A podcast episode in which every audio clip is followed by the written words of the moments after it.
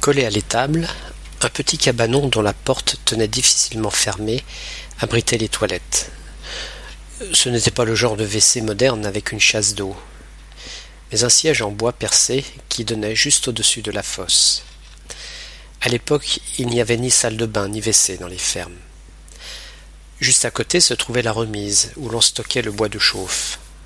Les bûches étaient soigneusement empilées, bien à l'abri des intempéries, afin que le bois reste toujours parfaitement sec.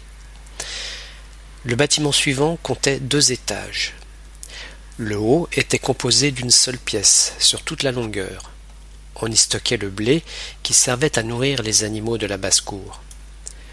Au rez-de-chaussée, c'était d'abord le poulailler, suivi d'une première petite pièce réservée aux poules et à leurs poussins. Ces poules se montraient assez agressives quand il s'agissait de protéger leur couvée. En même temps, il fallait protéger les jeunes poussins contre les autres gallinacés, prêts à les tuer à coups de bec pour en faire leur repas. Venait ensuite la soue, où deux ou trois cochons se vautraient en poussant des grognements de plaisir dans leur litière, qui ne restait jamais propre très longtemps après que mon grand-père les renouvelait.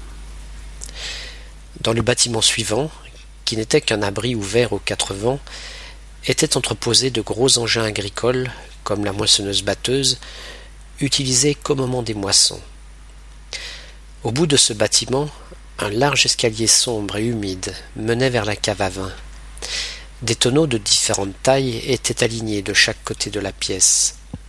Mon grand-père possédait une petite vigne et produisait son propre vin en petite quantité uniquement et qu'il ne vendait pas mais qu'il gardait pour sa consommation personnelle. Au fond de cette même cave, on stockait les pommes de terre à l'abri de la lumière afin qu'elles ne germent pas et qu'elles restent comestibles jusqu'à la récolte suivante. Descendre seul dans cette cave sombre et silencieuse pour aller tirer une bouteille de vin pour le repas était ce que je redoutais par-dessus tout. Pour me donner du courage, je chantais à tue-tête du haut des escaliers jusqu'à l'entrée de la cave, espérant ainsi mettre en fuite les fantômes qui, j'en étais sûr, avaient l'habitude de fréquenter les lieux. Une fois le vin tiré, je m'enfuyais courageusement, sans me retourner, en grimpant les marches quatre à quatre. Une fois sorti, je pouvais reprendre une démarche normale pour regagner la maison fier d'avoir accompli ma mission sans faillir. Après la cave, c'était les clapiers, où s'alignaient sur trois étages une douzaine de cages suffisamment larges pour héberger trois ou quatre lapins, qu'il fallait séparer bien sûr lorsqu'ils étaient en âge de procréer, si vous ne vouliez pas être envahi par des dizaines de lapereaux, tant ces animaux sont fertiles.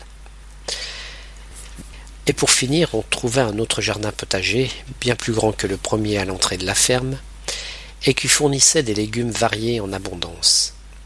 Là encore, pas d'engrais chimiques, mais uniquement du naturel, provenant du fumier des autres animaux de la ferme.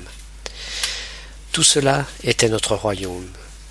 Le jeu le plus fameux étant bien sûr les parties de cache-cache qui pouvaient durer des heures, tant les recoins étaient nombreux dans la ferme.